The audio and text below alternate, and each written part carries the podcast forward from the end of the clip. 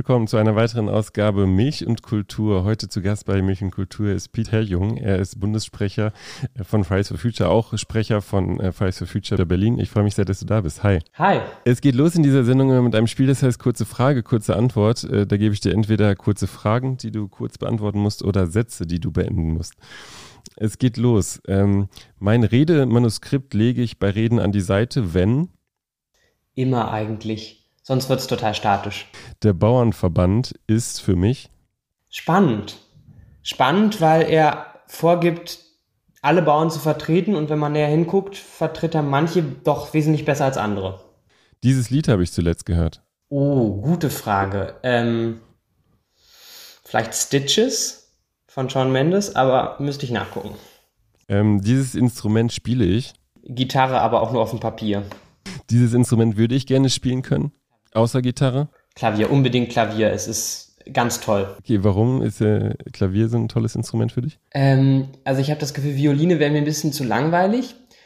Ähm, und Klavier ist einfach unglaublich flexibel. Also man kann äh, von Beethoven bis zum alltäglichsten Pop eigentlich damit alles spielen. Und ich habe irgendwie das Gefühl, das ist das Instrument der Instrumente. Die musikalischen äh, Beiträge bei Fridays for Futures Demo, Fridays for Future Demos sind für mich äh, super bedeutsam. Also wir haben viele, viele Künstler, die bei uns immer wieder auftreten, auch so eine Reihe von Leuten, die uns einfach über die Jahre treu geblieben sind. Und wir haben auch eigene Musik, also Leute, die bei Fridays for Future sind und die Songs für die Bewegung geschrieben haben. Gab es schon mal eine Band, wo du gedacht hast, ähm, weiß ich nicht, ob die hier spielen sollten? Ach, nicht wirklich. Also wenn dann sind das auch Fälle gewesen, wo wir dann darüber diskutiert haben und uns am Ende auch dagegen entschieden haben, Menschen einzuladen. Ähm, dass, dass sowas kommt natürlich vor. Aber manchmal, meistens bin ich eigentlich sehr glücklich. Also zuletzt ähm, war unser Lied sogar in der Tagesschau. Da war ich, da war ich happy. Wie, äh, welches Lied war das? Hand in Hand. Also das war eine Demo ähm, gar nicht von Fridays for Future selber, sondern dieses Bündnis, wir sind die Brandmauer. Ähm, Menschen, die aber bei Fridays for Future aktiv sind und waren, haben ein Lied für diese Demo geschrieben und ja, es ist in der Tagesschau gelandet. Milch ist für mich. Ähm, zum Trinken da. Kultur ist für mich. Oh, sehr wichtig. Schön, dass du da bist, Pete. Ich würde gerne mal einfach damit anfangen, dich zu fragen, wo bist du gerade und wie geht's dir? Ich bin gerade zu Hause. Ähm, das ist wo? In Berlin. Zu Hause ist in Berlin ähm, und mir geht's eigentlich ganz gut. Die letzte Zeit war stressig, entspannt. Was ist so in letzter Zeit los gewesen bei dir? Äh, beides. Also die letzte Zeit, wenn man das ein bisschen weiterfasst, war schon sehr stressig. Äh, ich mache dieses Jahr mein Abitur ähm, und ich bin auf einer deutsch-französischen Schule. Das heißt, ich mache ein deutsches und ein französisches Abitur. Und naja, dann mache ich ja auch noch Aktivismus nebenbei und manchmal weiß man gar nicht, ob der Tag 24 oder 28 Stunden lang ist. Und ähm, aber die letzte Zeit wirklich war eigentlich ein bisschen entspannt. Ich war auf Kursfahrt mit meiner Schule in Rom und jetzt habe ich Ferien gerade. Du bist einer der Sprecher von Fridays for Future. Was sind so deine Aufgaben? Also was geht damit einher für dich? Ähm, ja, ganz persönlich ist es eigentlich so ein, also auf der einen Seite erfüllt, erfüllt mich das total. Das heißt, äh, ich mag das total gerne. Mir bedeutet das ehrlicherweise viel, uns als Bewegung vertreten zu können. Ich nehme das auch als eine, eine große Verantwortung wahr. Ähm, es heißt aber auch, mit, mit ganz oft total plötzlichen Stresssituationen klarzukommen. Also ähm, meistens kommen Presseaufträge so reingeflattert und dann kommen teilweise Lawinen ähm, auf uns zu, von denen wir gar nicht gewusst hätten oder absehen konnten, dass die kommen. Ähm, das heißt, man befindet sich ganz oft in so einer, ja, in so einem, in so einem Stresszustand, so einem ähm, schwelenden, wo plötzlich ein wichtiger Anruf in der Mittagspause kommen könnte oder auch mal zwei Monate gar nichts passieren. Das ist so die, die Situation. Du bist Sprecher von Fridays for Future, aber du, wahrscheinlich warst du nicht immer Sprecher Fridays for Future. Kannst du dich noch äh, an deine erste Demo, äh, Fridays for Future Demo erinnern? Äh, was war denn dein erster Kontakt mit Fridays for Future und warum bist du, ähm, bist du dabei geblieben und bist jetzt Sprecher? Ähm, die erste Demo, das, das kann, ich, kann ich mich immer so schlecht dran erinnern. Ich glaube, 2019 war ich ähm, auf den Demos dabei, aber ich ähm, habe mich damals, ich habe mich, glaube ich, einfach nicht getraut, diesen Schritt zu gehen und mitzuorganisieren. Und es hat dann ein bisschen gebraucht, aber da war eigentlich schon so ein irreversibler Prozess angestoßen und ab dem Moment war für mich klar, irgendwann mache ich selber mit. Und mhm. irgendwann kam dann vor so, würde ich sagen, Pi mal Daumen drei Jahren Und da habe ich wirklich angefangen mitzuorganisieren, zu einem Plenum zu gehen hier in Berlin. Also wir treffen uns einmal die Woche. Ähm, das ist so die Schnittstelle, wo alles, was Fridays for Future in Berlin macht, ähm, wo wir auf die Straße gehen, wenn wir sonstige Aktionen planen, wo wir uns treffen, das besprechen, das basisdemokratisch organisieren. Da bin ich hingegangen und dann habe ich ja ähm, irgendwann meinen Platz gefunden. Ich habe viel äh, am Anfang so inhaltliche Hintergrundarbeit gemacht, Recherchen ähm, und irgendwann habe ich angefangen, mal eine erste Rede zu halten auf einer Demonstration und dann bin ich so Stück für Stück Sprecher geworden. Aber, und das ist mir auch ganz wichtig, im Endeffekt macht man ja nicht nur das. Also mhm. ich bin nicht nur Sprecher, sondern ich bin sozusagen einfach, ähm, am Ende löschen alle da, wo es brennt. Das ist, das ist mhm. einfach, ja, das ist sozusagen eine, eine Grassroots Movement. Wird man als Sprecher bei euch gewählt? Also Hierarchien sind ja bei euch auch ein äh, Thema. Oder wie, wie entscheidet sich sowas, wer spricht für Fridays for Future und wer nicht?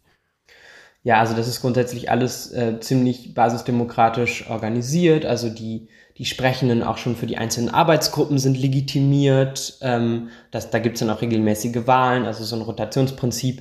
Ja, da versuchen wir schon möglichst unsere, unsere, ich würde sagen, größte Stärke auch auszuspielen, dass wir auf der einen Seite super flexibel sind. Das hat uns geholfen, so lange überhaupt als Bewegung immer wieder da zu sein und immer wieder zurückzukommen.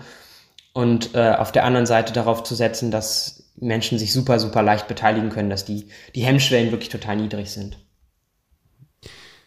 Jetzt äh, bist du ein junger Mensch, der gerade sein Abitur macht. Ähm, es gibt ja viele Sachen, die man äh, in der Jugend machen kann. Warum ist dir gerade Klimaschutz so wichtig und warum ist dir gerade äh, der Organisation Fridays for Future äh, so wichtig, dass du äh, dabei geblieben bist und äh, dass das jetzt ein großer Teil deines Lebens ist?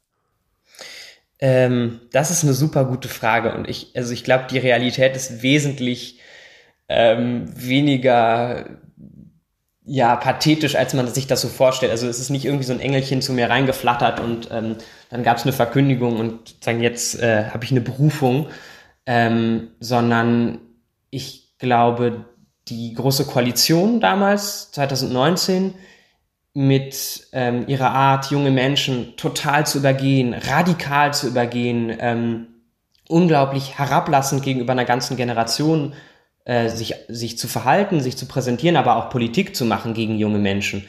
Ähm, also wir erinnern uns da an, an Christian Lindner, der sagt, ja, ja. Überlass das mal den Profis. Ja. Lass, lass das mal die Profis machen. Ich glaube, das hat den Nerv von einer ganzen Generation getroffen. Mich hat das damals politisiert. Und dann bin ich halt einfach zu diesen Demos gegangen. Und ähm, ich, ich glaube, letztendlich ist das auch eine Frage von, von so demokratischem Selbstverständnis. Für mich ist das gar nicht so ein großer Schritt zu sagen, ähm, ich, ich trete jetzt für eine Sache ein. Oder anders gesagt, ich, ich glaube, man muss nicht das Leben eines Heiligen führen, damit man sich für eine Sache engagieren kann, sondern es geht darum, dass man sich nicht als so ähm, als, als unbeteiligten äh, Betrachter von, von der Gesellschaft wahrnimmt, sondern dass man eingreifen kann, dass man aktiv mitmachen kann. Deswegen ja, bin ich irgendwann dazu gekommen und habe mich halt auch beteiligt. Und bei Fridays for Future bin ich geblieben, weil das tatsächlich für mich ähm, ein, ein Weg ist, der sehr viel ähm, Hoffnung spendet. Also das ist, wenn man einmal mit so, so, so vielen Menschen auf der Straße gestanden hat und gemerkt hat, ähm, wie wirksam das auch sein kann wie, ähm, wie viel man damit politisch bewegen kann, ähm, dann bleibt man dabei. Ihr äh, demonstriert ja auch mit anderen Bündnissen und äh, geht jetzt am 1. März oder demonstriert mit dem Nahverkehr zum globalen Klimastreik, weil seid jetzt auch auf den Demos gegen rechts gewesen. Hast du das Gefühl, das Klima ist so ein Thema, was jetzt auch ähm, durch Fridays for Future bei dir so abgedeckt ist, aber es sind auch, gibt auch andere Themen, die dich eigentlich total äh, noch interessieren, also andere politische Themen, wo du sagst, da würde ich mich eigentlich gern mal äh, engagieren und was wäre das? Also warum habe ich mit Klima angefangen? Erstmal zu der Frage. Ähm, ich glaube, das ist vielleicht die ähm, für junge Menschen vielleicht das nochmal ähm, das größte Bedrohungsszenario irgendwie. Wir leben ja, man ist in so eine krisenhafte Zeit reingeboren und ähm, das ist vielleicht ein Thema, das besonders ausgeklammert war über lange, lange Jahre aus der politischen, ähm, aus der politischen Sphäre, aber eigentlich währenddessen schon die ganze Zeit weiter eskaliert ist. Und äh, das heißt aber nicht, dass mich die anderen politischen Themen irgendwie nicht interessieren oder dass ich die weniger priorisiere, dass ich sage, das ist aber wichtiger. Ganz im Gegenteil, ich habe das Gefühl, ähm, das hängt ganz oft total eng zusammen. Also wenn wir uns anschauen, ähm, Thema Weltfrieden, wie viele Konflikte durch fossile Investitionen, durch fossile Deals befeuert werden, finanziert werden, aber auch einfach ähm, um, um die Ausbeutung von fossilen Ressourcen erst ausbrechen. Ähm, das, ist, das ist total erschreckend. Das heißt, da, da hängt unglaublich viel zusammen. Ähm, und, und ich glaube, deshalb äh, ergibt das total Sinn, dass man sich nicht nur für ein politisches Thema interessiert, nicht nur fürs Klima interessiert, sondern ganz im Gegenteil, ähm, das als Teil von, von, einem, von einer großen demokratischen Herausforderung begreift. Wenn du jetzt beschreiben müsstest, wo kommt ihr her und wo seid ihr gerade? Wie willst du das zusammenfassen? Also von vielleicht von dem Beginn deines Engagements bis jetzt, äh, eure Bewegung. Ihr habt ja auch Ziele formuliert. Äh, wo siehst du euch? Du hast vor kurzem gesagt, glaube ich, es gibt nicht so einen richtigen Grund zu feiern äh, zum Jubiläum äh, von Fridays for Future. Aber wie willst du das inhaltlich einordnen? Ach, es gibt keinen Grund zu feiern. Also ich, also auf der einen Seite ähm, haben wir keinen Grund zum Feiern im Sinne von unser Job ist erledigt, komm, wir gehen alle nach Hause. Aber wir haben schon einen Grund, sehr, sehr stolz darauf zu sein und und ähm, nochmal Mut und Energie aus den vergangenen fünf Jahren zu schöpfen. Ich würde sagen, es ist uns gelungen, standhaft, aber nicht statisch zu bleiben ähm, immer wieder da zu sein, immer wieder den Finger in die Wunde zu legen, ähm, ohne dabei irgendwie, ja, ähm, ohne dabei blind zu werden für eine veränderte politische Situation. Das haben wir, denke ich, schon geschafft, äh, uns immer wieder anzupassen, immer wieder neue Ideen einzubringen. Du hast das gerade schon gesagt, äh, wir gehen jetzt mit, mit Gewerkschaften, mit Verdi, ähm, auch Vergangenheit mit der EVG auf die Straße. Wir gehen also mit Beschäftigten, konkret mit Busfahrern, ähm, demonstrieren wir für eine sozial gerechte Verkehrswende, für sozial gerechten Klimaschutz. Ähm, und ich glaube, das sind, das sind immer wieder so Wendungen, die mir ganz, ganz, ganz viel Hoffnung in die, äh, in die Fähigkeit unserer Bewegung, sich doch wieder anzupassen, doch wieder neue Energie und neuen Schwung zu schöpfen.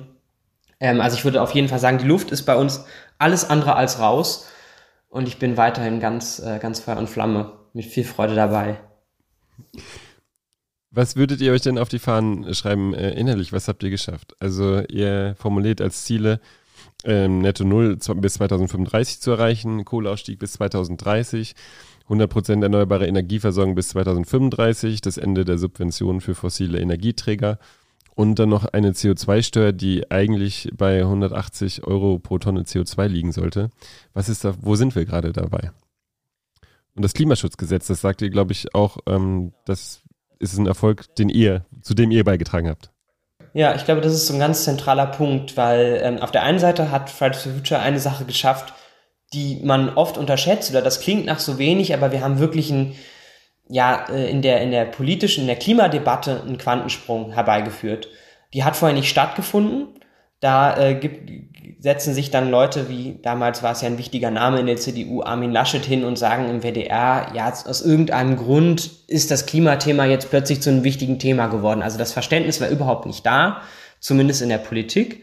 Und das hat sich seitdem total verändert. Es wird über das Klima diskutiert, ob wir da sind oder nicht. Diese Debatte haben wir angestoßen und sie hat sich mittlerweile verselbstständigt. Das ist schon mal ein riesiger Erfolg für eine soziale Bewegung. Die andere Sache ist, das hat sich auch in konkreten politischen Handlungen, in, in wirklich in Gesetzen niedergeschlagen. Du hast das Klimaschutzgesetz angesprochen. Da steht drin, wie viel darf jeder Sektor ausstoßen. Ähm, das ist sozusagen das Herzstück vom Klimaschutz. Da, da lau laufen alle Fäden zusammen. Das steht gerade massiv unter, unter Beschuss durch die Ampelregierung. Das darf man nicht vergessen. Aber dass es das überhaupt erst gibt, das ist eine Reaktion auf unseren Protest. Da musste die GroKo damals ähm, nach unseren großen 2019er Demonstrationen ein Klimapaket, so haben sie es genannt, schnüren. Es war ein ziemlich kleines Päckchen, aber es war ein Anfang und den hätte es ohne uns niemals gegeben. Gleichzeitig nehmen wir aber auch wahr, die Diskrepanz zu dem Notwendigen, die ist immer noch gigantisch. Gerade heute ist die Neuigkeit reingekommen, ähm, dass äh, wir 1,5 Grad in den vergangenen zwölf Monaten, dass wir über dieser Grenze gelegen haben. Das heißt jetzt nicht, dass die 1,5 Grad Grenze gerissen ist, aber wir lagen erstmal temporär drüber.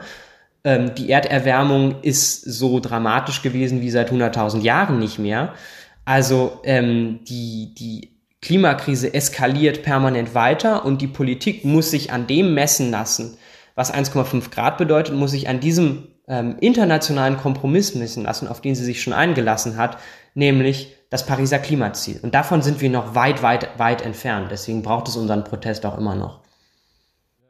Wir gehen gleich mal in die äh, Einzelheiten äh, zu dieser Diskrepanz. Ähm, ich würde dich nochmal gerne zu dem Klimaschutzgesetz fragen. Es gab ja ähm, die Vorgabe für Volker Wissing, den, ein Klimasofortprogramm auf den Weg zu bringen, weil äh, der Gebäudesektor und der Verkehrssektor, die ihre Klimaziele gerissen haben. Dann habt ihr eine Aktion daraus gemacht und habt ein äh, Sofortprogramm für Volker Wissing äh, vorgestellt. Unter anderem du hast da auch gesprochen. Ähm, und ihr habt unter anderem die Entlassung von Volker Wissing äh, gefordert. Äh, die Bundesregierung hat äh, das so begründet, dass sowieso eine, no es eine Novellierung des Klimaschutzgesetzes geben wird, äh, bei dem die Sektorziele nicht mehr greifen ähm, und dass somit die Sektorziele hinfällig sind. Ist das für dich eine Verachtung von, von äh, einfachen Menschen? Also diese, diese Art von Spielerei, Trickserei und wir versuchen äh, gut auszusehen. Was war denn eure, eure Idee bei dieser Aktion? Genau, also erstmal gibt es ja die formale Ebene. Das ist ein Rechtsbruch. Das heißt, da geht eine Regierung übrigens äh, mit dem, mit dem also inoffiziellen Go vom Kanzler, geht hin und sagt, wir haben hier ein Gesetz, das ist noch durch keine demokratische Instanz legitimiert, weder durch den Bundestag noch und so weiter. So.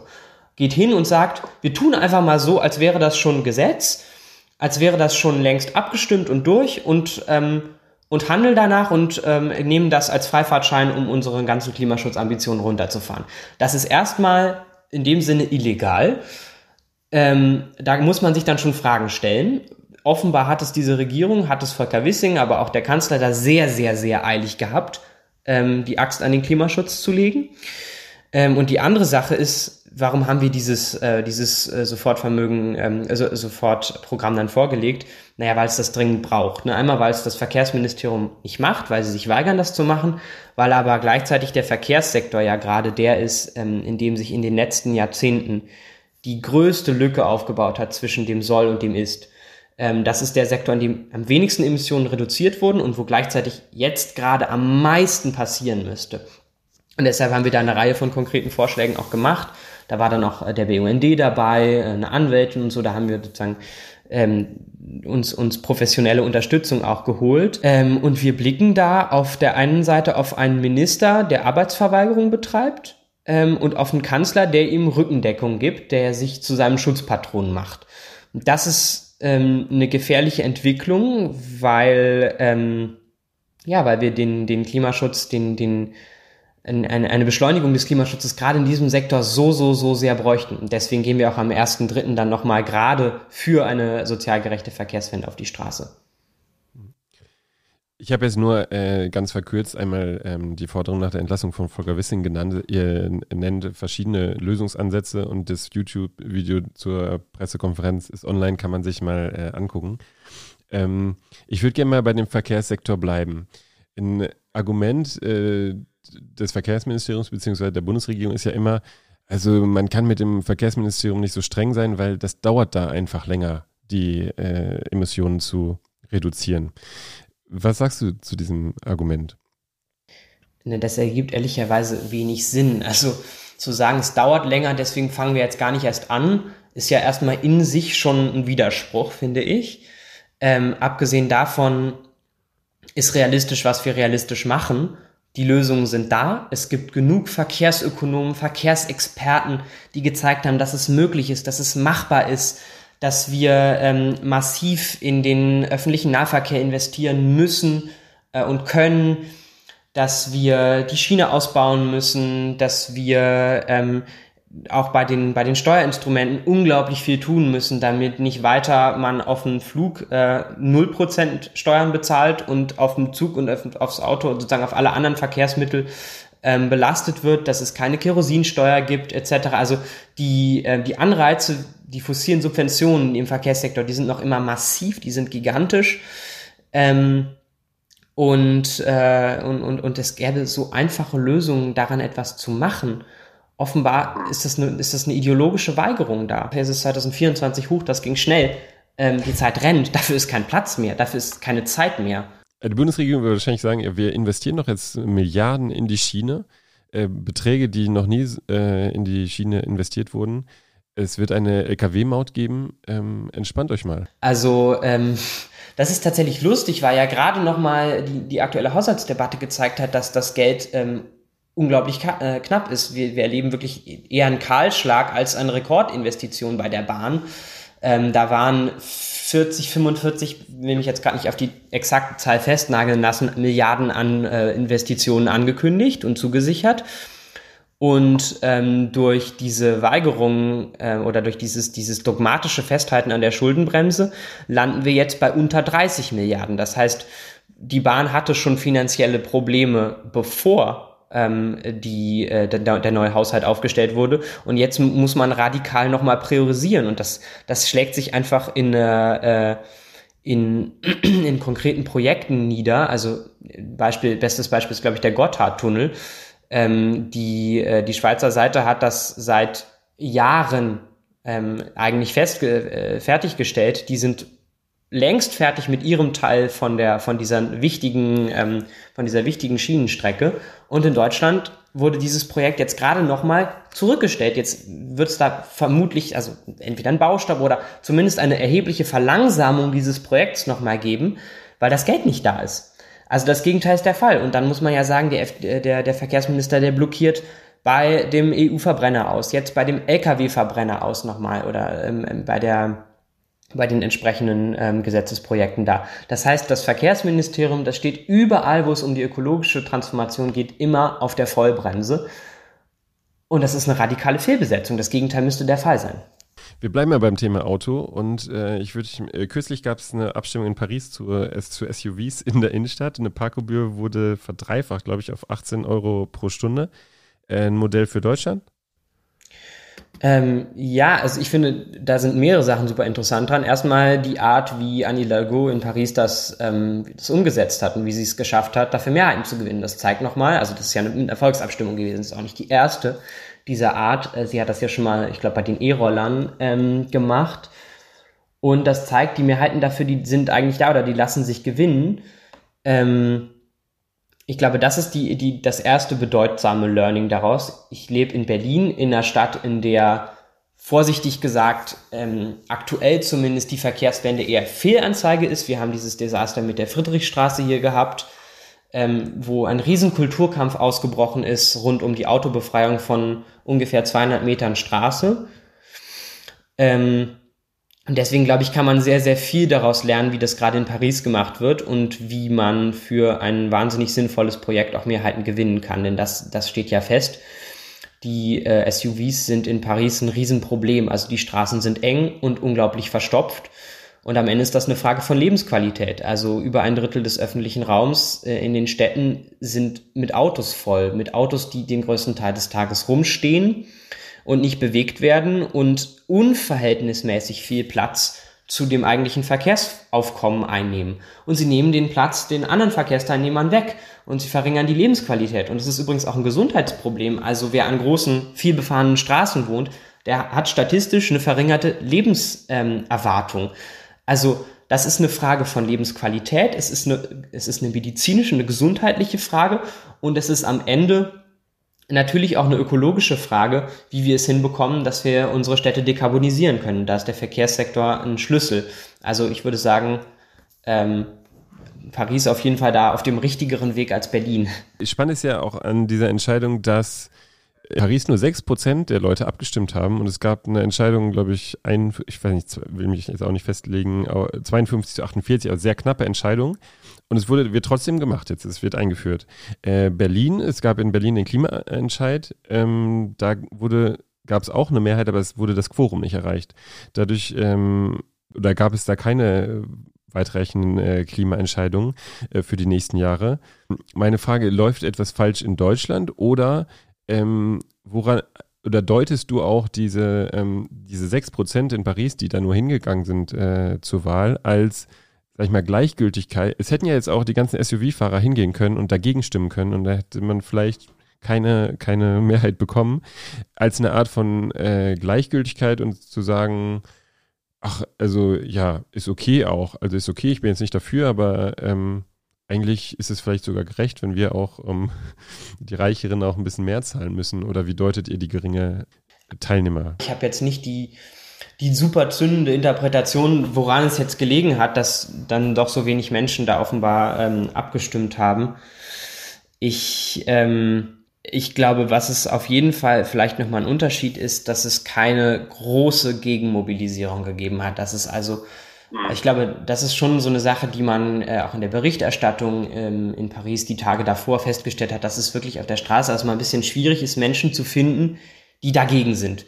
Die sich wirklich, äh, die das total ungerecht finden, dass super große Autos, die ja auch, mh, auch deshalb ein Verkehrsrisiko sind, weil sie einfach ähm, bei einer, in einer Unfallsituation das Risiko, wenn man jetzt, wenn ich jetzt angefahren werde von einem SUV, dass ich, dass ich ähm, schwer verletzt bin, ist einfach größer als bei einem kleinen Wagen, bei einem kleineren Auto. Also ähm, da Menschen zu finden, die das total ungerecht finden, das war, glaube ich, schon ein bisschen schwierig. Ähm, und es hat offenbar keinen Aufschrei dagegen gegeben, sondern ähm, eine Mehrheit derjenigen, die abgestimmt haben, die das gut fanden. Und in Berlin war diese Mehrheit ja auch da. Ne, auch das ist ja, ähm, auch das hat man ja festgestellt, aber, das ist, glaube ich, ein entscheidender Unterschied, es wurde von der Politik aktiv torpediert.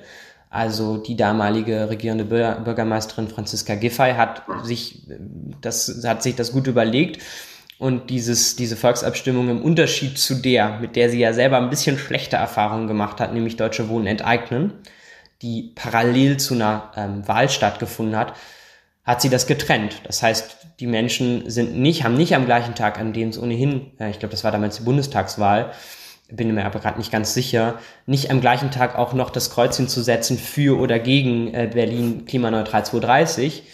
Das hat man absichtlich auseinandergelegt und ähm, ich glaube, das ist schon eine Art, wie man, äh, wie man solche ambitionierteren Klimapläne ja, torpedieren und blockieren und ausbremsen kann. Zum Thema Verkehr gehören auch äh, nicht nur die großen Autos. Zu einer ähm, autofreien Innenstadt möchte ich mal mit dir kommen beziehungsweise auch äh, verkehrsberuhigten Zonen. Ähm, es gibt ja jetzt Experimente auch mit verkehrsberuhigten Vierteln, zum Beispiel in äh, Barcelona, wo ein ganzes Viertel äh, verkehrsberuhigt wurde. Und ähm, es gibt auch in Leipzig gerade eine Straße, die äh, beruhigt wurde. Und ähm, ich finde ganz spannend, das mal zu beobachten, ähm, gerade weil in Barcelona viel Kritik an der Kommunikation gab und in Barcelona äh, vor allem auch ähm, geschäftstreibend oder ähm, ja große große Marken sich beschwert haben, dass mit ihnen nicht geredet wurde und auch sie Angst hatten vor Einbußen, weil dann äh, Autos nicht mehr in die Straßen fahren können. Und es hat sich aber hat das äh, sich das Gegenteil herausgestellt. Das heißt, also sie haben äh, sogar noch ihren äh, Umsatz gesteigert und beschweren sich mittlerweile auch gar nicht mehr. Ist das auch ein Problem von euch, dass dass ihr noch nicht zeigen könnt, dass eure Ideen so gut sind? Also dass dass es gerade halt einfach so ist, wie es ist und ihr diese Erfahrung, ähm, wie ist denn so ein verkehrsberuhigtes Viertel, noch gar nicht vorweisen können und dass euch einfach viel einfacher fallen würde, wenn es einfach viele gute Beispiele schon gäbe. Ja und nein, würde ich sagen. Also auf der einen Seite, glaube ich, unterschätzen wir einfach total oft, wie viele Menschen eigentlich davon überzeugt sind oder sich das gut vorstellen können. Ähm, das ist ja, sind ja Sachen, die mittlerweile auch messbar sind. Also ich, bei der Zustimmung zur Wind, äh, zum, zum Windkraftausbau hat man das nochmal schön in der Studie gemessen dass wir alle irgendwie glauben, ja, wir sind für die Windkraftanlagen, aber mein Nachbar, der ist dagegen. Und die anderen Nachbarn, die bestimmt auch. Und dadurch haben wir manchmal eine gefühlte Mehrheit oder eine, eine gefühlte Zustimmung, die viel geringer ist als die tatsächliche. Und das steht uns, ähm, die wir, die wir verkehrsberuhigte ähm, Innenstädte wollen, die wir eine sozial-ökologische Transformation wollen, glaube ich, ganz oft im Weg. Also im Kern, manchmal stehen wir uns selber ein bisschen im Weg. Ähm, die andere Sache ist, ähm, ja, wir brauchen die Best Practice Beispiele. Wir brauchen die Beispiele, wo, wo losgelegt wird. Du hast jetzt gerade Leipzig, Barcelona genannt. Auch in der Nähe, also überhaupt in Hannover passiert gerade unglaublich viel. Ähm, und da muss man, ähm, ja, ich glaube, da muss man auch vielleicht das ähm, auf die Menschen zugehen und, und durchaus das persönliche Gespräch nicht scheuen. Also das ist auch, glaube ich, nochmal ein direkter Handlungsauftrag an die Politik, sich zu trauen, sowas zu machen ähm, aber gleichzeitig dann auch nicht, ähm, nicht sowas zu diktieren, sondern wirklich für Verständnis zu werben, viel zu erklären, viel auf die Menschen zuzugehen, äh, viel, ja, ähm, viel wirklich ganz im Konkreten ähm, für Verständnis zu werben, ähm, um, äh, um dagegen vorzugehen, dass gerade auch rechte Kräfte, und das ist ja was, was wir ähm, immer wieder erleben, sich äh, sich das als Stallvorlage nehmen, um so eine Chaoserzählung zu fahren, dass äh, irgend so eine Niedergangsgeschichte zu, zu spinnen, ähm, dass man ihnen, dass man uns irgendwie die Straßen, die Städte wegnehmen will. Ich glaube, sich dagegen zu rüsten, dafür zu sorgen, ähm, ähm, dass, dass diese rechte Chaoserzählung nicht verfängt, sondern wirklich die, die konkreten Vorteile, den Gewinn an Lebensqualität aufzuzeigen. Ähm, das, ist, das ist total wichtig und da hast du ja so einen super Punkt gerade schon angesprochen. Die Geschäfte haben davon profitiert.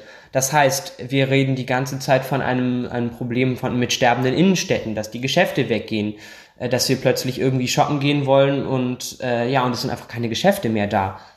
Natürlich profitiert die Innenstadt, profitieren die Geschäftsstandorte davon, wenn das keine Durchgangsstraßen mehr sind, auf denen man eigentlich überhaupt keine Lust hat, sich aufzuhalten, sondern wieder angenehme Orte, die dazu einladen, mal ein bisschen bummeln zu gehen, ein bisschen Schaufenster zu gucken und vielleicht auch noch die eine oder andere Sache zu kaufen. Das heißt, die Vorteile, die sind da, aber ja, wir brauchen die guten Beispiele. Vielleicht zwei Punkte nochmal dazu, würde mich mal interessieren, was du, dazu sagst. Ähm äh, also in Leipzig war, glaube ich, die Kritik auch ein bisschen, äh, ihr, ihr, habt uns nicht vorher gefragt. Ne? Also mein Kunde konnte vorher bis vor meine Haustür fahren und ähm, bis vor den Eingang fahren. Und äh, jetzt muss der 100 Meter laufen und weiß gar nicht, ob er das machen wird.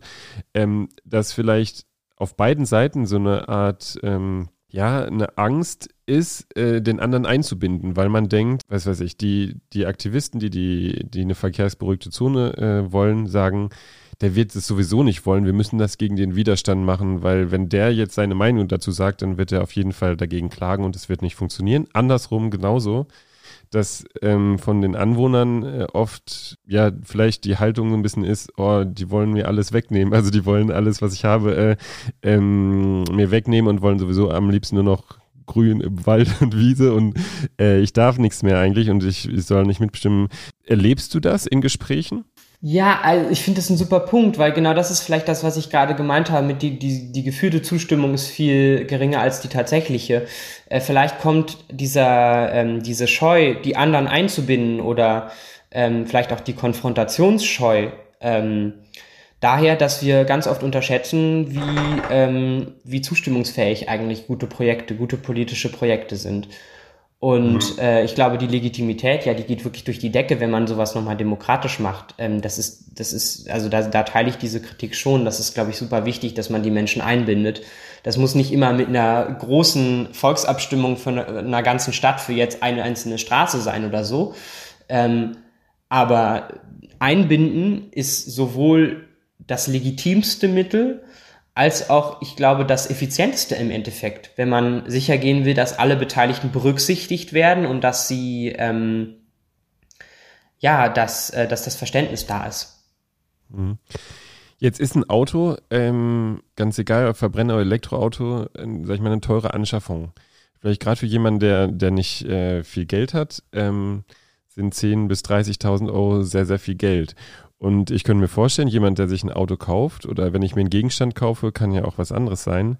Ähm, ich kaufe mir ein Klavier für 10.000 Euro und jemand sagt mir, du darfst es aber nur einmal im Monat spielen oder ähm, du, du, darfst, es steht trotzdem, du musst immer in eine andere Wohnung gehen, um das spielen zu dürfen, ähm, dass man sich da vor den Kopf gestoßen fühlt, weil es einfach eine große Investition ist, unabhängig davon, ob ein Außenstehender das gut findet oder nicht. Ist das ein Argument, ähm, was vielleicht auch zwischen äh, denen steht und auch vielleicht so unsagbar ist oft, weil, weil es auch eine Art natürlich von, klar, man findet das irgendwie gut, dass, dass es auch weniger Verkehr geben soll, aber gleichzeitig denkt man so, boah, da habe ich jetzt fünf Jahre für gespart und da brauche ich jetzt nicht irgendwie einen 20-Jährigen, der mir sagt, wann und wie ich das benutzen soll. Ähm, grundsätzlich ist dieses Problem, ähm, also grundsätzlich kann man von Menschen nicht verlangen, dass sie was kaufen, was sie sich nicht leisten können und nicht von ihnen eine Transforma die Transformation auf eine Weise abverlangen, wie sie sich das objektiv nicht leisten können. Das ist doch vollkommen klar. Und ähm, wenn wir von einer sozialökologischen Transformation sprechen, dann tun wir das, weil es immer die Ausgleichsprojekte braucht, weil immer sichergestellt sein muss, dass am Ende ein, ähm, ein Gerechtigkeitsgewinn steht. Und das Potenzial ist ja da dafür und kein Gerechtigkeitsverlust. Ähm, ich glaube, bei der, bei, bei der konkreten Autofrage ähm, haben wir sowieso ein Riesenproblem damit, dass äh, Elektroautos einfach vor allem in den großen, in den hohen, in den Hochpreissegmenten da sind. Das heißt, das sind oft unglaublich unerschwingliche Produkte. Hier in der Nähe bei mir ist die Tesla-Fabrik. Die Autos, die da vom Band rollen, die kann sich eben genau nicht die Person vielleicht im mittleren Angestelltentum oder so leisten, die fünf Jahre darauf gespart hat oder so. Äh, da, da sozusagen bester Autokredit hin oder her. Das heißt, ähm, da haben wir erstmal ein Problem. Und dann ist natürlich sowieso die Frage, wo, wo ergeben eigentlich äh, Elektroautos in der Zukunft Sinn? Und zumindest, ähm, glaube ich, ist die Politik da auch gerade gefragt, so ehrlich zu sein, mal auszusprechen, ähm, wo werden in der Zukunft die Autos gebraucht? Wo sind sie, wo sind sie effiziente Transportmittel? Weil eins ist doch klar. An sich ist ein Auto erstmal ein ganz großer Stahlkasten, ähm, in dem durchschnittlich, ich glaube, ein bisschen über eins, anderthalb Personen ähm, pro Auto durchschnittlich drin sitzen. Also wenn man eine ineffiziente Transportmethode sucht, dann ist man mit dem Auto schon mal auf einem ganz guten Weg. Es ist relativ wahrscheinlich, dass man dann guten Kandidaten hat. Das heißt, äh, die Effizienz spricht schon mal nicht dafür. Ähm, aber gleichzeitig, also sozusagen in den Städten ist es, ähm, ist es langfristig, glaube ich, klar, dass wir, ähm, dass wir einen massiven Ausbau des ÖPNVs brauchen, dass wir ähm, perspektivisch kostenlosen ÖPNV brauchen, dass Mobilität ein Grundrecht sein muss. Ähm, und da spielen Autos ähm, nicht eine wirklich zentrale Rolle. Aber auf dem Land ist es nochmal eine andere Situation, weil die Abhängigkeit eine ganz andere ist. Und da hilft es nichts, den Leuten zu sagen, das Auto ist aber böse, böse, wenn sie darauf angewiesen sind da fangen wir, setzen wir an einem ganz anderen Punkt nochmal an. Da geht es darum, dass der erste Bus fährt, dass der zweite Bus fährt, dass die Beschäftigten da sind, die diesen Bus fahren, dass die, ähm, die Potenziale gehoben werden, relativ schnell, eben über Buslinien, über Rufbus, Ruftaxisysteme. Da gibt es ganz, ganz, ganz viele Lösungen, die auch schon teilweise zur Anwendung kommen, aber eben noch nicht großflächig genug, dass diese Potenziale gehoben werden. Das heißt, dass die Alternativen geschaffen werden. Und in dem Maße, in dem das passiert, können wir auch die Abhängigkeit vom Auto reduzieren. Aber äh, da gebe ich dir recht, es ist keine gute Idee, erstmal mit der Radikalforderung in den Raum zu gehen und, und äh, durch die Lande zu ziehen und zu sagen, wir verbieten euch alle das Auto, was ja auch Unsinn ist. Jetzt hast du gerade gesagt, man sollte nicht vielleicht gleich mit der ähm, Maximalforderung in den Ring steigen, um äh, eine Verständigung oder auch Leute hinter sich zu bringen. Was ist eure Idee von dem Klimageld? Und gleichzeitig äh, fordert ihr ja auch die CO2-Steuer von 180 Euro pro Tonne. Was wären deine Wünsche bezüglich Klimageld und äh, CO2-Steuer? Also nochmal zu diesem Maximal Maximalforderungspunkt, ich glaube, das, das so meinte ich das gar nicht, sondern ich glaube, ähm, das ist so ein Kulturkampf. Mm, ja, voll. Oder es wird einer daraus gemacht auch. Ja. ja, genau, es wird auch daraus gemacht, aber das, das muss man ja eben, äh, das muss man sich ja bewusst sein und am Ende ähm, ist das eine Forderung, die A, B und C nochmal als Bedingungen hat. Und wenn diese Bedingungen nicht, oder sozusagen, die, die funktioniert in einem Paket und das ist ja ganz oft so. Und ähm, da muss man das Paket fordern und nicht die einzelne Maßnahme. Ähm, und, und das geht auch genauso bei dem, bei dem Klimageld und dem CO2-Preis. Ähm, dass es den CO2-Preis überhaupt gibt, das ist auch ehrlicherweise ein maßgeblicher Erfolg von, von jahrelanger Mobilisierung von uns. Wir haben das immer gefordert. Wir haben uns immer dafür eingesetzt, dass der auch sich orientiert an den realen Folgekosten, am realen Schaden, der verursacht wird durch ähm, den CO2-Ausstoß. Aber gleichzeitig ähm, muss man der Realität in die Augen sehen, dass 70 Prozent der globalen Emissionen von den 100 größten Konzernen verursacht werden. Wir brauchen also, und dafür gibt es eine ganz, ganz riesige Mehrheit in der Gesellschaft, ein Verursacherprinzip. Wir müssen dafür sorgen, dass die großen Verursacher der Klimakrise zur Kasse gebeten werden. Und zwar zuerst.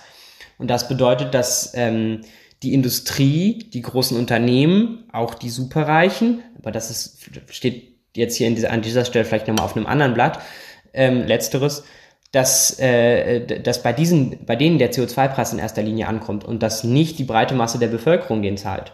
Und dafür ist das Klimageld eben da. Wenn die Industrie einen CO2-Preis zahlt, ähm, dann muss dieses Geld zurückgegeben werden an die Menschen.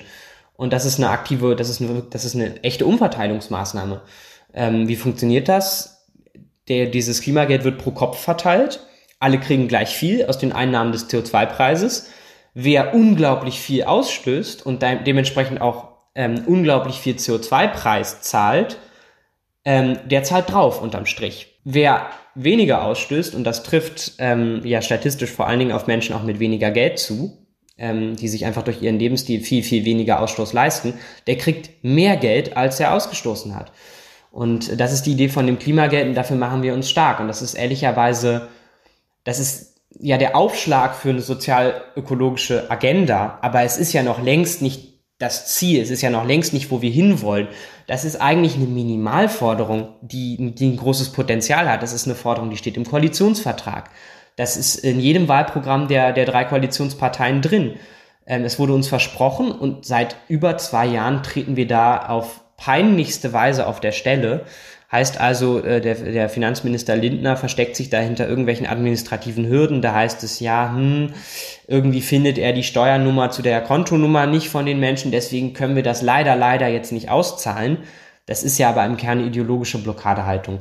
Und da äh, setzt sich Fridays for Future genauso ein wie der Paritätische Wohlfahrtsverband, wie ganz, ganz viele gesellschaftliche Akteure. Dieses Klimageld muss endlich kommen. Wie hoch müsste denn der CO2-Preis äh, eurer Meinung nach sein momentan? Ich glaube, dass das Zentralste ist, dass der CO2-Preis dann erst richtig steigen kann auf die Warenkosten, die, er, die, das, die der Ausstoß verursacht, wenn das Klimageld da ist. Das heißt, erstmal brauchen wir diesen Rahmen, der dafür, ähm, dass die soziale Belastung so verteilt wird, dass es, ähm, dass es am Ende unseren sozialen Zusammenhalt begünstigt, dass die Menschen merken, okay, ich, ich krieg von der Transformation was zurück, die Transformation, die lohnt sich für mich. Dann kann man den CO2-Preis richtig hochschrauben.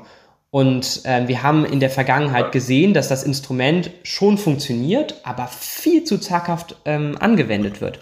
Und der genaue Preis, der muss dann, ähm, der muss dann entstehen ist in letzter Zeit ja auch, Habeck windet sich da noch drum und kann auch nicht äh, zusagen. Ne? Ich fand das total spannend, weil er jetzt genau andersrum erklärt. Er meinte, irgendwie der CO2-Preis ist noch nicht hoch genug für das Klimageld. Und, und das fand ich total widersinnig, weil ich, wie gesagt, der Meinung bin, ähm, dass äh, die Belastung nicht erst untragbar sein muss und dann denken wir mal über Ausgleichsmaßnahmen nach, sondern wir bauen erstmal ein solides Fundament und dann errichten wir darauf unser Gebäude. Ja, voll. Hm. Aber gut, das nur als Randnotiz. Vielleicht letzter Kommentar zu den äh, autofreien Innenstädten, beziehungsweise Thema Auto. Also zu der äh, Abstimmung in Frankreich habe ich äh, gemischtes Feedback in den, äh, in den Zeitungen gelesen. Also es gab, da, gab durchaus zustimmende äh, Artikel, äh, durchaus gleich auch so vielleicht ein bisschen reflexartig gleich. Nein, das geht in Deutschland nicht. Ähm, bin gespannt mal, wie das weitergeht. Ja, ich glaube, es geht in Deutschland schon. Ähm, und ich glaube auch, äh, das Auto ist in Deutschland vielleicht nicht ganz so eine heilige Kuh, wie wir das uns manchmal vorstellen. Also wir haben mittlerweile eine Mehrheit fürs Tempolimit. Ähm, wenn man mal an diese ganzen Diskussionen, die wir in den vergangenen Jahrzehnten geführt haben, erinnert, was war das für ein Aufriss, als plötzlich Sicherheitsgurte angeschafft werden sollten in, äh, in den Autos? Ähm, mittlerweile eine absolute Selbstverständlichkeit. Und ich würde sagen, auch unsere Klimaproteste, die, die große Mobilisierung, dieses Bewusstsein, was mittlerweile da ist, hat dafür gesorgt, dass das Unvorstellbare mittlerweile in Deutschland eigentlich schon längst da ist, nämlich dass die Menschen sich einen äh, mehrheitlichen äh, ein Tempolimit vorstellen können. Also ich glaube, auch diese heilige Kuh ist wesentlich weniger heilig, als wir uns die manchmal vorstellen. Und ähm, ich, ich, der Bewusstseinswandel ist da, da, davon bin ich fest überzeugt. Also so nehme ich das zumindest war schon längst ins Rollen geraten. Zum Thema Städte gehört auf jeden Fall das Thema im großen Ganzen Stadtentwicklung. Also, aber dazu gehören nicht nur Autos. Und es gibt äh, Konzepte, die sind, die nennen sich auch äh, gemeinwohlorientierte Stadtentwicklung, äh, Entwicklung zur gemeinwohlorientierten Stadt. In Leipzig gibt es äh, seit 2020 die Leipziger Charta. Ähm, da geht es auch unter anderem um äh, Beteiligung, aber auch ähm, für wen ist die Stadt eigentlich? Was ist denn, wenn jetzt Städte geplant werden in den nächsten Jahren für Fridays for Future wichtig, worauf geachtet wird, jetzt auch außerhalb von äh, Autos? Darüber haben wir gesprochen. Ich glaube, das ist ein, äh, große, eine große Sache. Aber was sind noch Aspekte, die, die wirklich wichtig sind bei ähm, nachhaltiger Stadtentwicklung für euch? Also ähm, diese Leipziger Charta, wenn mich nicht alles täuscht, ist ja auch so ein bisschen eine Anlehnung an die, an die Charta von Athen ähm, in, den, in den 1930ern und die Idee ist aufzunehmen oder ähm, eigentlich eine, vielleicht nenne ich das mal Gegenerzählung, zu schaffen zu der Art, wie unsere Städte heute gebaut sind. Die sind nämlich gebaut auf, ja, auf der Vorstellung, wir modernisieren das Ganze. Wir trennen die Funktionen, ähm, wir bauen große Verkehrsachsen da rein, auf denen ganz, ganz viele Autos auf ganz, ganz vielen Spuren äh, dieses One More Lane Prinzip. Ne? Einfach, wenn wenn wenn's äh, Stau gibt, dann bauen wir eben noch eine Spur daneben, dann wird's schon passen. Das heißt, also überall große Durchgangsachsen durch, durch historische Zentren gebaut wurden. Und ähm, die Leipziger Charta oder die Art, wie jetzt Fridays for Future eigentlich, wie wir uns, wie wir uns die, die Stadt von morgen, die moderne Stadt vorstellen und wie wir sie auch von der Politik einfordern, ist ähm, im Kern, dass sie den Fokus auf das Lebenswerte legt. Ähm, und das ist nicht irgendwie so, ein, so, so dahingesagt, sondern das bedeutet, dass ähm, äh, grüne Lungen, grüne Flächen, ähm, Aufenthaltsräume geschaffen und genutzt werden, ähm, dass äh, die, die ähm, das fängt natürlich bei so kleinen Kleinigkeiten an wie Fassadenbegrünung oder so, die vielleicht die Stadt ein bisschen abkühlen und geht weiter über über Parks und, äh, und sozusagen gerne auch so, so Kombinationen aus, aus Kultur und, äh, und Grün. Das ist ja auch was, wenn man in die äh, Berliner Clubkultur schaut, die jetzt bedroht ist durch den, durch den Weiterbau der A100. Auch das ist total absurd. Berlin verbindet man mit so viel und vor allen Dingen auch mit dieser quirligen Kulturszene. Ähm, und äh, und, und die, die, der Berliner Politik fällt gerade nichts Besseres ein, als das abzureißen. Also es sollen Clubs abgerissen werden, um da eine Autobahn durchzubauen. Ein Projekt aus den 1960ern.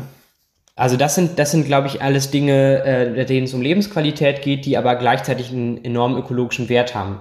Ähm, also von der, von dem Prinzip Schwammstadt bis hin zu, wir können die Temperatur in den Innenstädten reduzieren, wenn wir sie begrünen. Ähm, dann geht es darum, das Verkehrsaufkommen von Autos vom Individualverkehr zu reduzieren und natürlich massiv umzusteigen auf den ÖPNV. Das haben wir ja gerade alles im Prinzip schon beschlossen, äh, beschlossen, schön wär's, besprochen. Ähm, also da gibt es unglaublich viele Hebel und, und das große Ziel, unter dem die stehen, das ist wirklich die Lebensqualität zu verbessern. Jetzt ist, ähm, sag ich mal, Fassadenbegrünung. Äh, Gibt es gerade in Leipzig ein aktuelles Beispiel, dass das Gewandhaus äh, begrünt werden soll und äh, Solaranlagen draufgestellt äh, werden sollen. Ähm, aus dem Geld von äh, Fördermitteln für Grünfassaden äh, oder Fassadenbegrünung, die nicht abgerufen wurden. Wie kriegen wir diese Diskrepanz zwischen Anspruch und Wirklichkeit ähm, kleiner? Äh, jetzt kommt, es gibt ein neues Klimaziel, jetzt wieder 2040 wird ein neues Klimaziel aufgerufen. Ich habe das Gefühl, jedes Mal, wenn man irgendwie merkt, wir kommen nicht so richtig voran, kommt ein neues Klimaziel, was extremer ist und alle haben ja das Gefühl, es läuft einigermaßen gut. Was läuft denn gerade bei so Fördergeldern und ähm, im Kleinen noch falsch? Das ist ein total wichtiger Punkt, ne, der Punkt der Energiewende. Auch in den Städten ist vielleicht eine Sache, die ich meiner Liste gerade noch hätte hinzufügen sollen, dass es ähm, in der Stadt unglaublich viel Potenzial für Erneuerbare auch gibt, das überhaupt nicht gehoben wird. Und teilweise funktioniert das schon erstaunlich oder sind die Angebote schon, sag ich mal, erstaunlich attraktiv. Also Balkonkraftwerke ähm, sind eigentlich schon verhältnismäßig erschwinglich. Und, und dann erleben wir aber gleichzeitig, dass auf einer ganz großen Ebene noch immer so, so, so viele Bremsen da sind ähm, also dass der Energiewende noch immer aktiv Steine in den Weg gelegt werden oder dass irgendwelche ähm, lokal äh, Autoritäten, gerade in Süddeutschland, äh, insbesondere natürlich in Bayern, sich ganz verrückte Gesetze ausdenken, wie die 10H-Regel oder so, um irgendwie ähm, den, den Ausbau der Erneuerbaren zu stoppen. Ähm, und dass wir gleichzeitig gerade ernsthaft darüber diskutieren, ob wir aus dem Klimasonder, äh, dem Klimatransformationsvermögen ähm, ob wir daraus neue Gaskraftwerke im Jahr 2024 finanzieren wollen, und zwar in zig Milliarden Höhe. Das ist ein ernsthafter Plan, der gerade debattiert wird äh, mit dem Argument, ja, wir brauchen irgendwie eine Brückentechnologie. Das heißt, da, da verdiskutiert man sich politisch noch immer in totalen Parallelrealitäten und vergisst darüber, ähm, einfach mal ehrliche, ähm, äh, ehrliche Anreize und vielleicht würde es auch einfach nur reichen, ähm, die, die Bremsen erstmal auf den, aus dem Weg zu nehmen um den Menschen zu ermöglichen, dass sie, ähm, dass sie sich die, die kleinen Lösungen der Energiewende selber anschaffen. Das, ähm, das darf man nicht unterschätzen. Also die Energiewende, die, die Stärke davon ist ja durchaus auch, dass sie nicht so zentral passiert, nur wie das Energiesystem der Vergangenheit mit so ein paar Kohlekraftwerken, die, die ganz zentral Strom produzieren, sondern die Stärke ist ja gerade, dass wir das lokal machen können, dass wir es vor Ort machen können, dass die Menschen auch vor Ort profitieren können. Das ist, glaube ich, da, da muss die Politik endlich dafür sorgen, dass das, dass es nicht aktiv verhindert wird, sondern in Zukunft massiv gefördert wird, dass Menschen da selber Hand anlegen. Äh, das heißt nicht, dass sie ihre eigenen Aufgaben nicht wahrnimmt und ihre eigenen Hausaufgaben nicht macht bei der Energiewende, sondern dass sie auch daneben die Menschen ermutigt und, und befähigt, bei der Energiewende mitzumachen. Letzter Punkt, bevor ich zum Thema Landwirtschaft komme. Ich würde gerne äh, bei dem Thema Stadt nochmal auf ähm, Stadtentwicklung zum Thema aufs Thema Luft kommen. Weil ähm, es gibt ein Recht auf saubere Luft im Großen, aber im Kleinen, also erlebe ich, wenn ich Fahrrad fahre, dass ich in einer kleinen Spur neben großen Autos fahre und ständig ihre Abgase einatme. Gleichzeitig sitzt der Autofahrer neben mir, atme nichts ein und auf Dauer habe ich das Gefühl, wenn ich die ganze Zeit in der Stadt Fahrrad fahre, habe ich dadurch ein deutlich höheres Gesundheitsrisiko als jemand, der, äh, der Auto fährt. Und das finde ich sehr, sehr, sehr ähm, ungerecht, ja. Erlebst du auch Bürger, die über sowas nachdenken? Ähm, das Fazit bei diesen ganzen Sachen ist immer ein, ein klimaneutrales oder ein, wirklich so klimafreundliches Leben in einer Gesellschaft oder in einem, einem politischen System, das grundsätzlich klimaschädlich funktioniert, das fossil funktioniert, ist nicht wirklich möglich. Das heißt, die persönliche Ebene, die darf nicht in den Hintergrund geraten. Die ähm, am Ende sind wir auf alle Menschen in unserem Land angewiesen, die irgendwie mittragen, die mitmachen bei der Transformation. Aber die ganz, ganz großen Hebel, die liegen in der Hand der Politik. Die liegen im Bundestag, im Kanzleramt, äh, in, im, äh, im Bundesrat etc. und in den Landesparlamenten. Und da müssen sie umgelegt werden. Ähm, und wenn äh, und, und, und jeder, der das so wahrnimmt und alle, die sich gerade Sorgen machen äh, angesichts von Hitzewellen, von Flutkatastrophen, die überall äh, sich gerade so geradezu überschlagen, ähm, die sind herzlich eingeladen, da, äh, da anzusetzen und dafür zu sorgen, ähm, mit, mit uns, das ist ja die letztendlich das Grundselbstverständnis von Fridays for Future, dass wir die Politik auf ihre Verantwortung verweisen, weil sie die zentralsten Hebel in der Hand hat. Jetzt ähm, gab es vor kurzem oder gibt es immer noch Bauerndemos. Ähm, Landwirtschaft, äh, ein Thema, das auch euch wichtig ist. Ähm, wie steht ihr denn zu den äh, Bauernprotesten beziehungsweise zu den Forderungen der Bauern und was sind äh, eure Forderungen? Du hast eben das Verursacherprinzip schon äh, im anderen Kontext erwähnt. Äh, das spielt da auch eine Rolle, aber was, äh, wie steht ihr dazu? Ähm, also grundsätzlich haben wir auf der einen Seite selber mit Bauern, ähm, sind wir auch auf die Straße gegangen und haben uns grundsätzlich äh, solidarisch mit all den Bauern erklärt, die, ähm, die für eine, ähm, ja, für ein, ein, ein gerechteres äh, Agrarsystem, ähm, für eines, dass sie weniger, ähm, äh, ja, dass, dass, sie weniger zerreibt zwischen, zwischen Handel und, und Agrarindustrie eigentlich und die sich gleichzeitig klar abgegrenzt haben von der Vereinnahmung von rechts. Mit denen sind wir auf der Straße gewesen, mit denen ähm, sind wir solidarisch und prinzipiell ist das Anliegen, glaube ich, sehr, sehr verständlich und sehr nachvollziehbar. Ähm, das Problem in der Landwirtschaft ist jahrzehntelang gewachsen und massiv. Das ist es gibt eine enorme Abhängigkeit von, von staatlichen Subventionen, von Subventionen, die oft total fehlgeleitet sind. Das heißt, ähm, die, diese berühmten Flächensubventionen, ähm, die also große Betriebe honorieren und äh, kleineren oder auch ökologisch wirtschaftenden Steine in den Weg räumen. Das heißt, da sind auch nochmal politisch die, die Weichenstellungen ganz oft in die falsche Richtung ähm, gestellt oder die, die ähm, die Praktiken, die eigentlich gefördert werden, sind welche, die überhaupt nicht unserer gesellschaftlichen Erwartung entsprechen. Und ich glaube, das ist total wichtig, dass man ähm, auf der einen Seite nicht äh, von den Bäuerinnen und Bauern verlangt, dass sie äh, super gesunde, ökologische, ähm, tolle Produkte produzieren und auf der anderen Seite ähm, ihnen ähm, ein, ein regulatorisches Werk äh, oder sozusagen äh, Gesetze hinlegt, die das genaue Gegenteil von ihnen verlangen.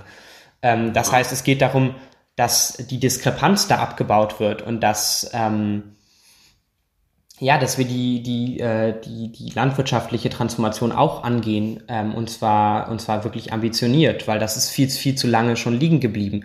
Und wenn man so ein bisschen verfolgt, wie die Proteste gerade aussehen, also sie sind ja in Deutschland losgegangen, ähm, weil es total spontane äh, Kürzungen ähm, in der in der Bundesregierung gegeben hat. Eben nochmal, weil man total versteift an der, an der Schuldenbremse festhält.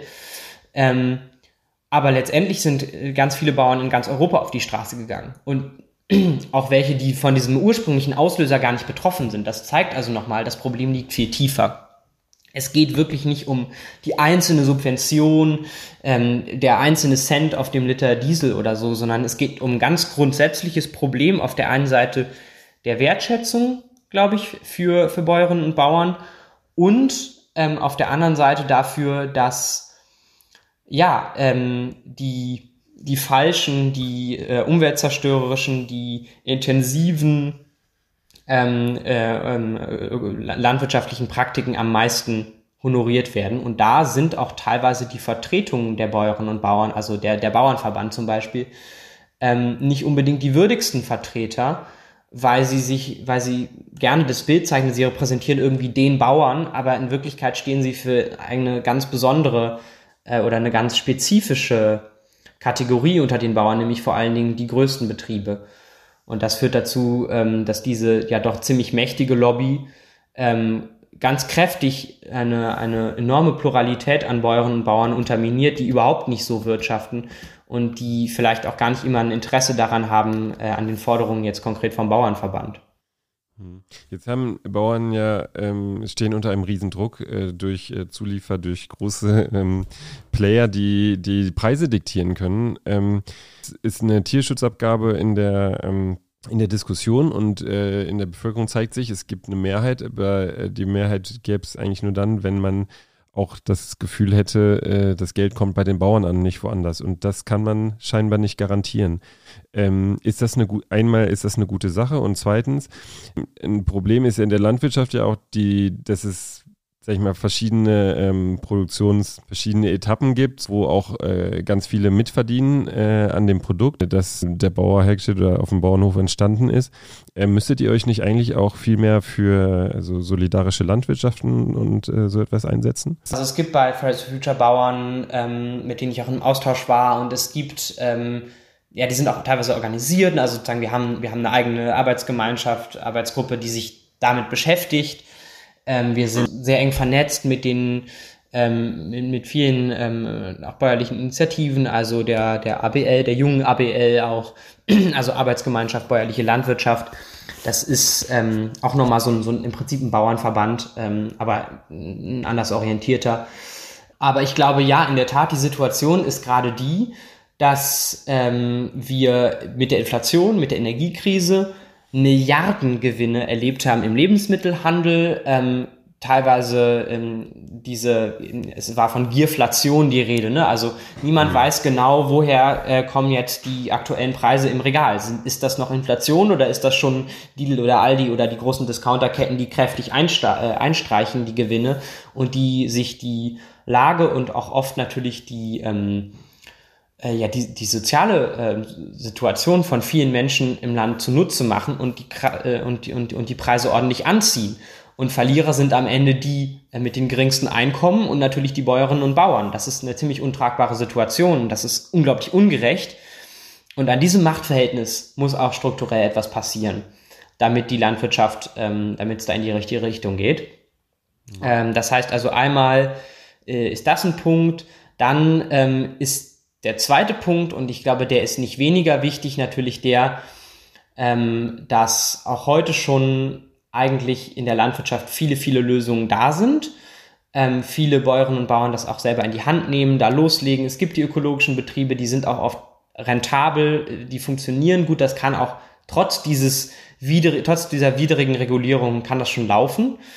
Ähm, aber wir erleben jetzt gerade noch mal bei diesem europäischen Klimaziel, bei der, bei der gemeinsamen Agrarpolitik auf EU-Ebene, dass ähm, die, äh, die ökologischen ähm, äh, die, die, die ökologischen Normen noch mal abgeschwächt wurden, jetzt auch durch diese Bauernproteste. Das heißt, ich habe das Gefühl, ähm, die Politik legt sich wieder dieses, dieses große Unbehagen, diese, dieses Aufbegehren auch in der Landwirtschaft, legt sich das auf die ungünstigste Weise aus und hört nur das, was sie eigentlich hören will.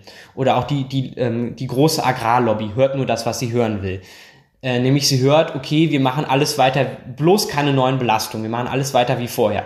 Eigentlich ist aber der, der, der Hilferuf ein ganz anderer, nämlich der nach einer wirklich ambitionierten und strukturellen Transformation. Und die droht gerade auszubleiben, weil man wieder sich für die kurzfristigste Lösung entscheidet, nämlich die einfach auf unglaublich wichtige ökologische ähm, ökologische Rahmenbedingungen zu verzichten, nämlich zum Beispiel, dass es ähm, eine Abkehr vom Glyphosat gibt, dass es eine Abkehr von diesen, ähm, von diesen Flächensubventionen gibt. Ähm, die, ja, der Weg in den, die Richtung, in die es gehen muss, ist natürlich die, dass man ähm, auf der einen Seite ähm, neue und bessere Hilfestellungen zur Verfügung stellt und dass man ähm, auf der anderen Seite die alten, die Fehlanreize abbaut. Und das kann nur beides zusammen funktionieren und nicht, indem man jetzt wieder sagt, okay, gut, ähm, wir streichen überall bei den, bei den ökologischen Sachen zusammen und, äh, und nach mir die Sinnflut. Um die, den Diskurs in die richtigen Bahnen zu lenken, ja. Ähm, jetzt bist du schon ein bisschen länger bei Fridays for Future und ähm, vor, ich weiß gar nicht, zwei, drei, wann ist, hat die letzte Generation angefangen? Ich, ich weiß gar nicht, wann die angefangen haben mit ihren Protesten. Auf jeden Fall seid, musstet ihr euch jetzt in letzter Zeit ganz oft von denen distanzieren und oder wie ist euer Verhältnis und wie steht ihr zu Gewalt und da, dadurch wart ihr wieder interessant irgendwie. Man hat manchmal das Gefühl gehabt, ihr seid dann so die lieben oder netten äh, Klimaschützer, hat euch vielleicht ja auch genutzt, weiß ich nicht. Jetzt gehen die, haben die sich äh, politisiert, beziehungsweise sie kandidieren, glaube ich, wollen eine Partei gründen für das Europaparlament. Wie findest du das? Ich, ich muss sagen, ich, hast du das gehört? Ich war sehr überrascht, als ich das gelesen habe. Ja. Und also erstmal, ich glaube, sie wollen äh, keine Partei gründen, sie wollen, ähm, also man braucht nur wenige hunderttausend Stimmen, um, in, um ins EU-Parlament zu kommen. Ah ja. Mhm. Und die, also die Chancen stehen, glaube ich, tatsächlich gar nicht mal so schlecht erstmal. Mhm. Ähm, die andere Sache ist dann, auf der einen Seite versuchen wir eben ähm, Mehrheiten sichtbar zu machen, indem wir sie auf die Straße bringen und die letzte Generation ist sehr darauf fokussiert, die, die Dramatik der Klimakrise hervorzustreichen. Aber am Ende kämpfen wir natürlich für ein, ein gemeinsames Ziel, nämlich das von konsequenter und sozial gerechter ähm, Klimapolitik. Und ich bin ehrlicherweise sehr gespannt, wie das läuft und ob das funktioniert und wie das dann auch aussieht, was der Sound dann ähm, eventuell sollte das klappen von der letzten Generation im EU-Parlament ist. Ähm, ja, ich, ich glaube, äh, der, der 7. Juni oder was es genau ist, das Datum, der wird also doppelt und dreifach spannend. Äh. Mhm. Voll. Ähm, ich will dich jetzt gar nicht nochmal zu der letzten Generation befragen, weil ich das irgendwie auch ein ausgelutschtes Thema finde ich. Ähm, wie siehst du denn, sag mal, fünf in fünf Jahren? Äh, du studierst vielleicht oder können wir gleich nochmal drüber sprechen, was du so vorhast? Aber ähm, Fridays for Future äh, in ungefähr fünf Jahren, was würdest du dir wünschen vielleicht? Ähm, für Fridays for Future und wo siehst du dich? Äh, in, siehst du dich noch in der Organisation oder siehst du dich äh, woanders? Also ich wünsche mir natürlich eigentlich, dass es uns nicht mehr braucht in fünf Jahren. Mhm. Das ist ja sozusagen der, der lustige, äh, das, das diese, diese lustige, dieses lustige Symptom, das direkt mit unserer Geburt eigentlich aufgetreten ist, dass wir immer schon darauf gehofft haben, ähm, dass wir eigentlich aufhören können. Und ja. bis jetzt hat uns leider die Politik relativ wenig äh, Grund zum Optimismus da gegeben, aber ja. ähm, unser, unser eigener Aktivismus hat doch äh, Grund dazu gegeben, weil wir festgestellt haben, wir haben schon wirklich viel erreicht und ähm, wir ähm, ja, mussten auch durch, glaube ich, relativ harte Zeiten, gerade Corona, wir konnten nicht auf die Straße gehen, das war ähm, das war schon auch ein Moment, wo man intern vielleicht mal perspektivlos war oder sich gedacht hat, äh, ja, wie geht's jetzt weiter? Aber wir haben es geschafft, da wieder rauf, rauszukommen. Äh, das hat wieder Fahrt aufgenommen und ähm, ich bin sehr, sehr, sehr guter Dinge, dass wir dass wir es mit viel Energie schaffen, jetzt nochmal eine, einen ganz anderen Sound unserer Bewegung nach außen zu kehren, nämlich den mit Beschäftigten, mit Busfahrern, mit ja. Arbeiterinnen und Arbeitern gemeinsam auf der Straße zu stehen und zu zeigen, hey, das mit dem Klima, das sind nicht irgendwelche lustigen jungen Gymnasiasten, die das fassbarer zu machen, ja, mhm. ähm, sondern das ist ein gesamtgesellschaftliches Interesse. Ähm, das ist eine wirtschaftliche Frage auch, ob es Deutschland schafft, ähm, dass wir, dass wir Vorreiter sind, dass wir ähm, dieses große Privileg, eines von ja gar nicht so vielen Ländern auf der Welt zu sein, die sich das leisten können, einfach mal eine sozial-ökologische Transformation dann loszulegen, weil wir ein unglaublich reiches und, und, und privilegiertes Land sind, dass wir diese Chance ergreifen und, ähm, und loslegen und dass es da äh, auf, auf der einen Seite um, um, um die Wirtschaft geht und auf der anderen Seite auch um die Arbeitsplätze. Dass also die Leute, die heute in den ähm, in den, äh, in den äh, öffentlichen Nahverkehrsbetrieben arbeiten, die arbeiten da und es fehlen ihnen unglaublich viele Kollegen, also ähm, über 100.000 perspektivisch über dieses Jahrzehnt. Ähm, und das sind aber gleichzeitig die Klimajobs der Zukunft, von denen wir viel, viel mehr brauchen. Das heißt also, ich glaube, wir können nochmal ähm, in Zukunft auch als Bewegung ein ganz anderes Licht auf viele Perspektiven, viele Facetten von der Klimakrise, aber auch viele Chancen, die die Bewältigung dieser Krise ja bietet, ähm, werfen. Und ich glaube, da, da bin ich sehr, da macht es mir viel Mut zu sehen, ähm, wie, wie aktiv und äh, wie motiviert gerade viele, viele Menschen in der Bewegung da ähm, am Werk sind. Ja, und persönlich muss ich mal schauen. Also ich muss jetzt erstmal mein Abitur schaffen und äh, ja, dann schauen wir mal weiter. Vielleicht, ähm, vielleicht fange ich direkt an, was zu studieren oder ich, ähm, ja, ich, ich glaube, ich würde schon auch gerne mal ein bisschen ähm, rauskommen. Aber was ja. das genau bedeutet, ja, das muss, muss ich sehen. Erstmal werden Abi-Prüfungen geschrieben. Okay, cool. Hast du schon Ideen? Also in eine bestimmte Richtung? Oder was, äh, Auszeit, Reisen mal oder? Ja, ich kann mir Reisen schon sehr gut vorstellen. Ähm, ich glaube, ich, also grundsätzlich ist es total interessant. Für mich ist Reisen gar nicht etwas, was mir so wichtig ist. Ähm, also es bedeutet mir einfach persönlich nicht so wahnsinnig viel, so einzelne Orte der Welt Strich, äh, Checklistenartig abhaken zu können. Aber es gibt so ein paar Orte, an die ich einfach unglaublich gerne würde. Und die, die können teilweise 50 Kilometer entfernt sein von Berlin, teilweise sind es 250 oder von mir aus auch ähm, noch mal weiter.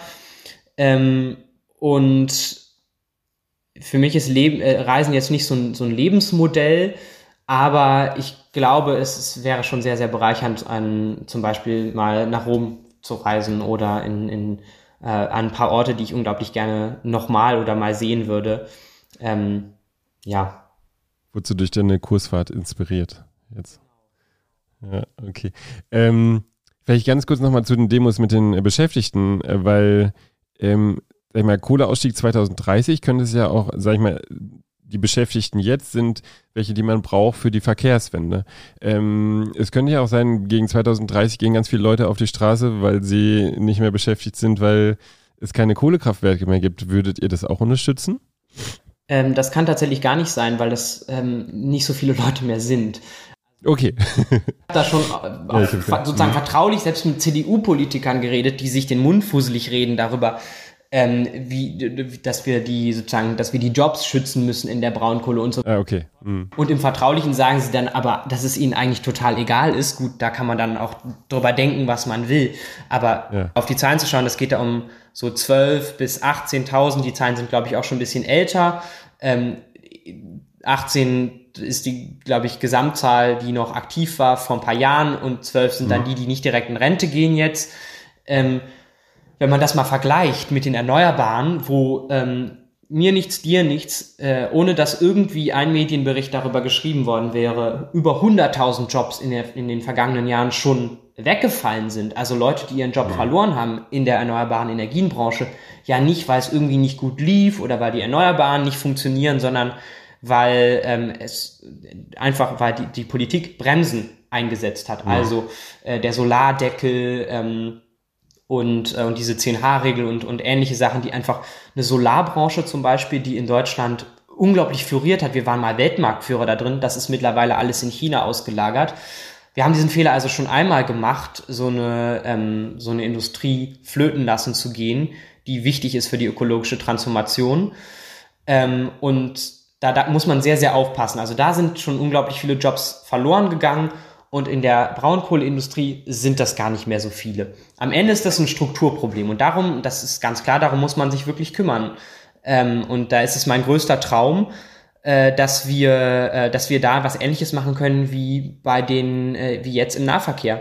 Das mag vielleicht auf den ersten Blick ein bisschen weniger offensichtlich sein, aber auch heute wäre es da eigentlich das Gebot für jeden ehrlichen äh, Politiker, für jede ehrliche Politikerin, sich hinzustellen und, und nicht irgendwie den Leuten Sand in die Augen zu streuen und zu sagen, ja, ja, ähm, wird nichts passieren, äh, kann alles ewig so weitergehen, keine Sorge, sondern jetzt zu gucken, okay, wir haben hier eine Region, die ist strukturell total abhängig von der Kohle, von einer Industrie, die, ähm, egal was passiert, egal wie die politische äh, Handlung aussieht, so oder so nicht sich weiter finanziell halten wird. halten können wird.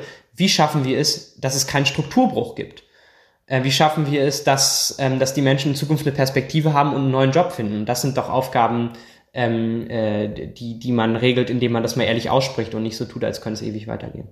Ich äh, bin ich nicht der Einzige, wahrscheinlich der beobachtet, dass einfach Politiker sehr bewusst sprechen, oft oder versuchen das zu tun, beziehungsweise ist im politischen äh, Genre auch ähm, natürlich kleinste Entgleisung gleich, äh, auf, auf die wird sich gleich gestürzt. Ähm, ich habe jetzt eine, eines Mitglieds der letzten Generation im Kopf, die hat immer, die hat von Panik gesprochen und ähm, hatte, sie hat, glaube ich, mit einem Politiker diskutiert und der hat gesagt, das Letzte, was wir brauchen, ist Panik. Also wir können gerne über Pläne reden und so, aber Panik hilft uns gar nichts. Dabei war natürlich überhaupt nicht jetzt, dass die, äh, dass, dass, dass die Frau meinte, äh, wir müssen jetzt alle rumschreien, sondern es war ganz klar, was sie meint. Ne? Also, dass wir jetzt einfach mal aufwachen und natürlich meinte sie konkrete Maßnahmen. Ähm, Hast du das Gefühl, dass ähm, ihr als junge Generation auch nochmal besonders auf Worte äh, und Sprache achten müsst, um äh, oder bestimmte Wordings zu finden, um äh, nicht von etablierteren Politikern äh, ausgenutzt zu werden oder bewusst missverstanden zu werden. Also ich würde jetzt sowas sagen, mit Panik äh, ist so ein bewusstes Missverständnis. Ne? Ich möchte dich jetzt auch falsch verstehen, damit ich äh, dich jetzt auch klein machen kann und ich weiß aber eigentlich, was dahinter steckt. Äh, erlebst du sowas oder machst du dir über sowas Gedanken? Ja, und ich glaube tatsächlich, ähm, wie man es macht, macht man es falsch ein bisschen. Also man, wir müssen grundsätzlich einpreisen, dass es immer ähm, von der entsprechenden politischen Seite den Versuch geben wird, uns bewusst misszuverstehen oder uns alles, was wir sagen, möglichst gegen uns auszulegen. Das ist vielleicht das kleinste Zittern in der Stimme oder irgendwie ein, ein äh, unbewusst gewählter Begriff. Ich glaube, das ähm, ist auf jeden Fall, ähm, ja, das, das findet statt und ähm, ich glaube aber davon dürfen wir uns nicht, nicht einschüchtern lassen als junge Menschen. Also die Reaktion darf nicht sein, dass wir perfekt glatt gespülte Sachen nur noch sagen oder ähm, dass wir irgendwie permanent Angst davor haben, dass uns ähm, ja, da, da, dass uns Dinge ähm, negativ ausgelegt werden von der Politik und dann einfach gar nichts mehr machen ähm, und uns zurücklehnen nach dem Motto, ja, hat auch alles keinen Zweck. Ich glaube, das genau Gegenteil muss da der Fall sein. Ähm, man muss lernen, damit klarzukommen. Man muss ähm, und man muss die Politik immer wieder auf ihre Verantwortung verweisen und eben sich nicht davon, ähm, sie nicht damit durchkommen lassen, dass sie, äh, dass sie so, dass sie versucht von ihrer eigenen äh, Handlungsunfähigkeit oder von der eigenen ähm, davon, dass sie nicht handelt, abzulenken, indem sie irgendwie ähm, auf so auf so Kleinigkeiten in, in der Kommunikation oder auf so Kleinigkeiten ähm, von den jungen Menschen verweist, sondern wirklich darauf zu verweisen, was, sie, was ihre Aufgabe ist, nämlich Klimaschutzziele einzuhalten. Zum Schluss darfst du ähm, dem Milch- und Kulturpublikum ein Lied und ein Buchtipp äh, geben, wenn du das möchtest. Es kann auch ein Album sein, was du vorschlagen möchtest. Ähm, ich überrasche dich jetzt. Äh, ich hoffe, ich erwische dich nicht auf dem falschen Fuß. Ich überlege gerade ein Buch. Ähm, also einerseits ähm, habe ich hier gerade vor der Aufnahme so ähm, mehr oder weniger freiwillig Corpus Delicti für den Deutschunterricht gelesen. Aber es ist, also ich würde es tatsächlich, ähm, wenn man es nicht ohnehin lesen muss, durchaus weiterempfehlen. Es ist wirklich ein, äh, ein erfrischendes Buch über, ähm, ja, so erfrischend ist es eigentlich gar nicht, aber es ist, es, ist eine total packende Geschichte über, ähm, ja, eine totalitäre Gesellschaft, ähm, ein, ein totalitäres ähm, System, hat jetzt aber glücklicherweise überhaupt keinen Klimabezug. Ähm, wenn man es ein bisschen so ähm, vielleicht äh, fachlicher haben will, ähm, das nächste, was ich unbedingt lesen will, und ich glaube, das ist äh, gerade in diesem Jahr ein Must-Read, ähm, das ist Triggerpunkte. Ich glaube, das ist ein Buch, ohne das gelesen zu haben, empfehle ich das jetzt einfach mal ganz dreist weiter. Ähm, das ist ein Buch, das einfach viel darüber lehrt, wie man ähm, gesellschaftliche Mehrheiten ähm, wie, wie man die erkämpfen kann. Und ähm, ja, Musik äh, als, als musikalische Begleitung, glaube ich, das ist schwierig. Vielleicht so Giant Rooks oder an Mike Hunterreit, war ja hier auch schon mal im Podcast. Ach, ich, ich glaube, ähm, Ah ja. Cool. Hast du ein Lied von Giant Rooks oder von Anmai Kantereit? Es gibt nämlich eine Milchenkultur Sounds Playlist, dann kommt das da rein, wenn du möchtest. Schwierig, äh, mich festzulegen.